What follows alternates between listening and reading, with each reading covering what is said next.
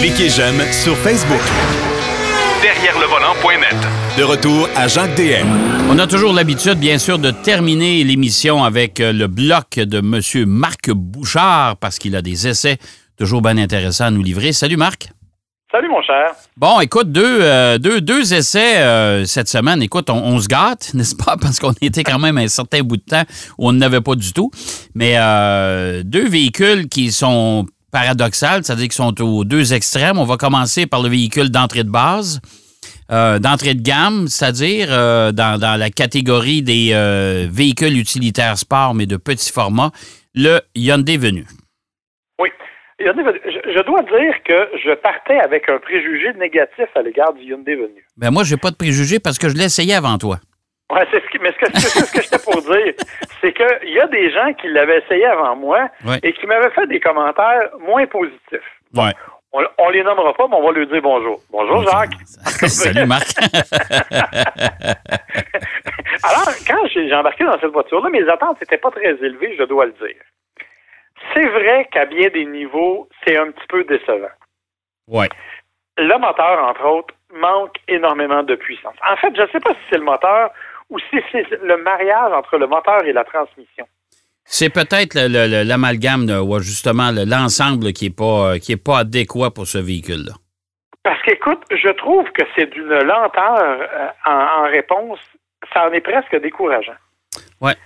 Ouais. Puis, c'est plate parce que c'est un véhicule que l'on veut très moderne, très jeune, très dynamique et très urbain. Or, s'il y a un endroit où tu as besoin d'être vif et dynamique en accélération parce que tu veux te faufiler dans les, les, espaces dans le trafic et ailleurs, c'est vraiment en zone urbaine. Ouais. Et, et on n'a pas cette capacité-là pour le Hyundai Venue. Non, absolument pas. Moi, j'ai trouvé que c'est pénible. Oh oui, c'est pénible. 121 chevaux, Normalement, ça devrait être suffisant, mais on ne ressent pas ces chevaux-là. On a l'impression vraiment qu'il manque quelque chose à toutes les fois qu'on embarque dans la voiture. Oui, tout à fait. Ça, ça c'est le mauvais côté. Évidemment, ça amène aussi un moteur qui est assez bruyant. Euh, donc, c'est pas très agréable. Quand on le sollicite un peu, là, euh, disons que on met pas des bouchons d'oreille, mais disons que c'est pas nécessairement la discrétion incarnée. Hein. Non, ça c'est vrai. Par contre, euh, il faut quand même donner au venu ce qu'il a. C'est-à-dire que on vise une clientèle jeune, une clientèle dynamique. D'ailleurs, du point de vue marketing, ils ont été. Ça, j'avoue que c'est un, coup de maître, là, parce que ça fait longtemps qu'on voit Guillaume Yaméti-Vierge comme porte-parole de Hyundai faire appel à sa fille pour euh, lancer le Hyundai Venue. Ça positionne directement le véhicule auprès de qui on veut le vendre. Oui, tout à fait. Je trouve que ça, c'est brillant. On s'adresse aux jeunes. Mon véhicule d'essai, je pense que c'est le même que tu avais, était gris foncé avec le toit comme jaune, vert, fluo. Là. Euh, non, moi, il était bleu avec le toit blanc, je pense. En tout cas, je ne me souviens pas, là, dans le genre. Ben, moi, là, écoute, il est tout sauf discret, OK? On s'entend, là. Euh, et, c'est vraiment conçu pour ça. Donc, belle petite silhouette. Il est quand même charmant à regarder. Il est cute. Euh, c'est le commentaire que j'ai eu le plus souvent, d'ailleurs, avec ce véhicule-là. Il est cute. Il est pas beau, il est juste comme cute. Ouais. C'est un peu comme un petit bébé chat, là. Ouais. ouais, ouais, c'est ça. C'est, c'est, ouais. Ouais, ouais. C'est, pas, euh, ça, n'attire pas les regards de façon spectaculaire, mais les gens le trouvent. Ouais. Mais les gens le trouvent mignon. À l'intérieur, l'ergonomie est bien pensée, c'est bien fait. Euh, on, a vraiment apporté un soin assez euh, imposant, je te dirais, aux commandes, à la façon dont elles sont contrôlées, un système multimédia avec écran central. C'est ça, ça, ça va assez bien, c'est bien fait. Mais encore une fois, parce que le moteur est bruyant, ben malheureusement, on n'est pas capable d'en profiter autant qu'on voudrait. Oui, c'est vrai que c'est vrai que la présentation intérieure est assez moderne, sauf dans des matériaux qui sont plus que bas de gamme. Là. Oh boy, ça, ça j'ai trouvé ça pénible. Oh! Oui, et les, sièges en tissu qui sont, ma foi, assez confortables, parce qu'on s'entend que ça fait longtemps que j'ai perdu ma taille de jeune homme. Là.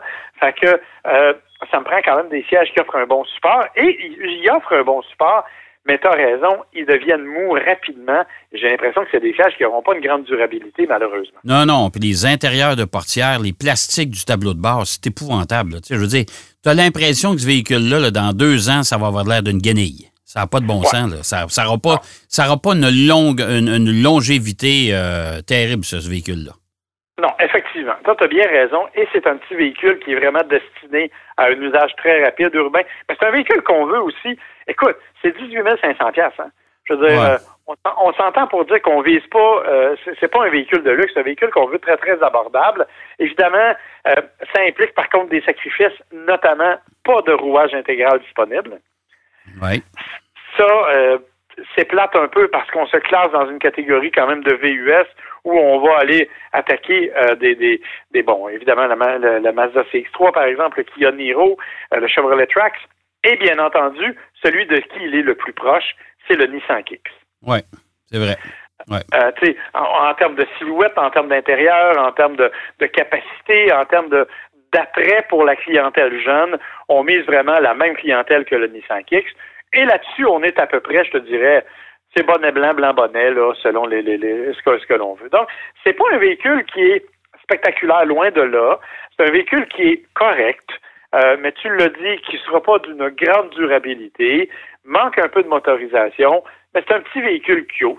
C'est un véhicule qui, pour la ville ou pour un étudiant, euh, comme premier véhicule neuf, pourrait être intéressant mais c'est certainement pas un véhicule que vous allez garder pendant 10 ans. Ça, non, mais entre un kick et le Venue, je suis obligé de te dire que le kick a quand même une bonne longueur d'avance. Oui, ben, il est beaucoup mieux fini. Les versions les plus sophistiquées arrivent beaucoup mieux équipées. Euh, le système Bose dans l'appui-tête, entre autres, du, euh, du est, tout à fait un élément déterminant. Moi, mon, quand mon fils a essayé le Kick, parce qu'on lui avait prêté pour ça, ça a été le, le coup de foudre parce qu'il a aimé justement ces éléments-là. Il n'a pas essayé le Venue, mais on n'a pas ces attraits-là dans le Venue, évidemment. Oui, tout à fait. Mais euh, écoute, je comprends que c'est pas cher, mais encore là, ça vaut pas plus que le prix qu'il demande pour le modèle de base. Je peux te dire là, que euh, c'est bien payé. ben, je veux pas être plate, mais c'est comme ça. C'est, moi, c'est un véhicule. C'est le véhicule en 2020, jusqu'à date, là, qui me déçoit le plus. Ah, mon Dieu, moi, tu vois, euh, comme je te dis, ce qui m'a vraiment déçu, cependant, c'est, c'est la motorisation. Euh, et un autre élément dont on n'a pas parlé, parce qu'on a dit beaucoup qu'il était urbain, écoute, sur autoroute, euh, sur autoroute, il est hyper sensible aux vents latéraux. tu te déplaces d'une voie à l'autre presque sans toucher au volant. Et les bruits éoliens dans l'habitacle sont omniprésent. Là. Oh, ouais, c'est ça. Euh, vraiment, ça, ça, ça m'a beaucoup dérangé euh, parce que j'ai fait un petit peu d'autoroute avec, puis tabarnouche, que je trouvais que on, on, entendait beaucoup ce qui se déroulait dehors. Alors, évidemment, c'est un petit véhicule urbain d'entrée de gamme. C'est une Hyundai Accent haute sur pape, en fait. Là. Ouais. Euh, alors oui, tu as raison, c'est pas le meilleur des véhicules Hyundai, définitivement pas. Mais et, si vous magasinez dans cette catégorie-là, c'est plate. Mais je suis obligé de vous dire, effectivement, magasiner partout ailleurs, vous aurez de, gros compétiteurs et c'est pas le Venue qui va obtenir en première position. Ah non, non, non, ça c'est ça c'est ça c'est évident. Euh, si on s'en va à l'autre bout du registre complètement, euh, on s'en va dans la catégorie des euh, véhicules utilitaires sport, mais de luxe, avec le Mercedes GLB. Oui, par contre, ce qui est intéressant, c'est qu'on ne s'éloigne pas tant que ça en termes de format. Non, ça c'est vrai, ouais. sais, oui, il est plus gros, mais il n'est pas si plus gros que ça. Hein. Euh, le GLB, il faut le rappeler, c'est, c'est si tu veux, le petit grand frère du GLA. Euh, il se classe vraiment là, à ce niveau-là. Euh, sauf qu'il a une silhouette qui est beaucoup plus traditionnelle, donc la grille, la calandre traditionnelle de Mercedes-Benz avec l'étoile d'argent au centre. Ça, c'est un petit peu ma déception pour la plupart des véhicules Mercedes. Je trouve que quand tu les mets de face, là, euh, ils sont tous pareils. ah, écoute, euh, puis, puis, on s'entend que chez Mercedes, là, le, catalogue des utilitaires, là, oh, oh boy, ouais, hein? tu vois, tu as le GLA, qui est le petit, euh, qui a un style particulier. Le GLB, qui n'est pas laid, il est beau, il est musclé, il est athlétique, mais bon, c'est lui. tu as le GLC, tu as le GLE, tu as le GLS et tu as le grand classe G. Ouais. Quand même, ça commence à faire une brochette assez intéressante, d'autant que le GLA, GLB, GLC ne sont pas très loin l'un de l'autre euh, en termes de dimension. Et le GLA et le GLB partagent même la même mécanique. Ouais. Euh, donc, le, le, le, moteur 2 litres 4 cylindres de 221 chevaux turbo compressé. Ce qui est intéressant, cependant, je l'avoue, c'est le mariage avec la boîte automatique 8 rapports. Là, ça marche. C'est vrai, c'est vrai. Écoute, c'est d'une rapidité incroyable. Honnêtement, ça en est surprenant euh, pour un véhicule de cette taille-là parce que j'ai trouvé que ça donnait des accélérations et des démarrages qui sont beaucoup plus vifs que ce à quoi je m'attendais. Honnêtement, ça, ça m'a favorablement impressionné. Autre détail que j'ai apprécié, c'est l'intérêt qu'on a mis à essayer de créer un habitacle un peu plus spacieux. Euh, donc, on a vraiment étiré l'empattement par rapport au GLA. On arrive avec un véhicule qui est plus grand, qui a plus de dégagement à l'arrière. Bon, évidemment, là, en option, il y a une troisième rangée. OK? Mais. Ouais. ouais, c'est ça. Écoute, sincèrement, j'ai même pas été capable de relever la deuxième rangée quand j'étais assis en arrière. OK. OK, il n'y a, pas, il y a vraiment pas d'espace. C'est vraiment pour des petits-enfants. Et si tu assis quelqu'un dans la troisième rangée, mais ton espace de chargement est rendu plus petit que celui de la Mazda MX-5. Ben, t'en as pas. C'est un coffre à gars, là. ouais, c'est ça. alors, tu sais, évidemment, ça, c'est strictement pratique et occasionnel. Ça n'a rien à voir avec quelque chose de fonctionnel. C'est comme, euh, t'es mal pris une fois par année, tu dois ramener deux enfants qui sont pas les tiens, t'es assis en arrière, ça va. Mais au-delà de ça, c'est pas le genre de siège dont tu te sers régulièrement. C'est ça. Mais c'est sûr que si tu as ramassé ces deux, de ramasser, si tu as, donné un lift en bon français à ces deux enfants-là, mais c'est avec tes deux gars, mais les quatre jouent au hockey, t'es dans le chenoute. Oui, oui, oui, non, c'est clair que ça te prend un coffre de toit ou un trailer.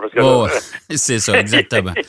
mais, euh, mais, mais, mais, chose certaine, c'est que Mercedes euh, a, vraiment, euh, a vraiment obéi à la tendance des utilitaires parce que, écoute, depuis des, des semaines et des mois, si ce n'est pas des années, tout ce qu'on offre comme nouveau lancement, c'est pratiquement juste ça. Oui, effectivement. Non, tu as bien raison. Puis, tu sais, c'est sûr que moi, je pense, ben, en tout cas, mon avis, là, c'est que l'erreur dans tout ça, c'était le GLA, que je trouve qu'il a comme pas sa place vraiment dans ce marché-là. Le GLB vient remplacer, à mon avis, le GLA de, de belle façon. OK? Je suis obligé de te dire que le GLB, là, il va bien, il est bien fait. Bon, dit l'ergonomie de, du système euh, au début. On s'y habitue facilement le, système multimédia, mais sur le coup, il faut chercher pas mal. Puis l'autre élément qui me dérange à toutes les fois, c'est l'espèce de levier de transmission qui est comme un levier de clignotant après le volant. Là. Ouais. Ouais. Ça, je suis toujours mêlé. Là. ouais. J'essaie toujours de partir les, les essuie-glaces puis je me mets sur le drive. Là. Mais tout le monde, tout le monde rivalise de, de, de, de, euh, rivalise à ce chapitre-là. Hein. Tu t'en vas, regarde, moi j'ai un Lincoln Navigator, là, un quatre logements sur quatre roues. Euh, et tu sais, les commandes dans le tableau de bord, là. Sais, les boutons, là. Ça aussi, j'ai un petit peu de misère. Sais, je montais à bord du véhicule, je dis, oups, ah, c'est vrai, c'est un Lincoln. Alors, euh, mais chez Mercedes, c'est vrai que le petit bras, un peu particulier. Oui, ben c'est ça.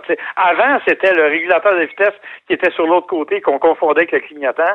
Là, le petit bras à droite. Bref, donc c'est une ergonomie qui est assez, qui est propre à Mercedes. Par contre, une fois qu'on a maîtrisé le système multimédia, faut le dire, l'affichage est super beau. Il y a comme deux grands écrans, un devant le pilote, un au centre pour la console centrale. Et, et bon, il y a les commandes vocales. Tu dis, hey Mercedes, puis tu as un assistant vocal qui démarre. Tu sais, on a vraiment misé beaucoup sur quelque chose de connecté. Euh, la connectivité, c'est de plus en plus important, on le sait, euh, système de navigation et tout. Donc, c'est vraiment un véhicule qui, de ce point de vue-là, est quand même là euh, efficace, mais il faut vraiment prendre le temps de maîtriser les commandes. Ceci étant dit, si jamais tu as le goût d'être un peu fou, tu peux t'acheter une version AMG du GLB avec 302 chevaux. Sauf que là, il faut, faut, ramener les choses à leur juste, euh, leur, juste échelle. On parle quand même d'un véhicule qui, de base, est à 43 900 C'est pas donné, ça. Là. Puis euh, on s'entend qu'un GLB, c'est quoi? C'est de la grosseur quoi d'un CX5? À peu près. À peu près, chez Mazda? à, ben, même limite un peu plus petit. Là. Bon, tu sais, alors euh, là, on part à 45 000, tu me dis? 43 990 plus transport et préparation. Mais ça, tu le sais, c'est un véhicule allemand. Alors, ça vient avec un catalogue épais comme l'annuaire de Montréal, dans le temps qui était en papier, pour les options. OK. Tu sais, comme moi que chez Mercedes, comme, comme chez tous les Allemands, la liste d'options n'en finit plus et ça ajoute à ça, évidemment, des milliers et des milliers de dollars. Donc, euh, si tu veux, par exemple, euh, le système sophistiqué de navigation, mais ben, c'est quelques milliers de dollars de plus tu veux le look AMG sans avoir le, c'est quelques milliers de dollars. alors, il y a beaucoup de choses. Évidemment, le véhicule est bien équipé de base, mais il y a à peu près personne qui achète ces véhicules-là de base sans rajouter quelques options. Ça veut dire que ça, ça monte à 50 000 facile?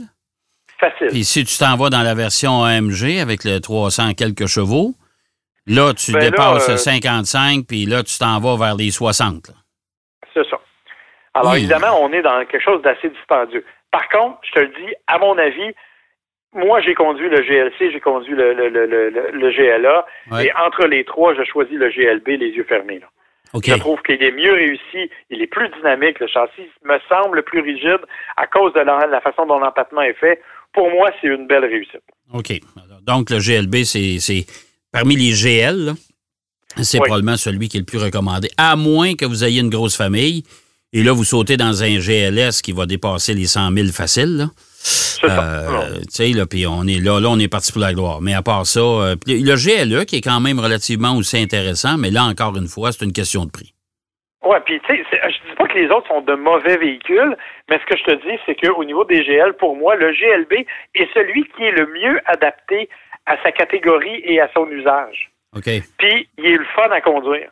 Fait que, tu sais, de ce point de vue-là, on a bien réussi ce qu'on avait à faire. Et on arrive avec un véhicule qui, c'est vrai que 50 000 c'est pas donné, on s'entend.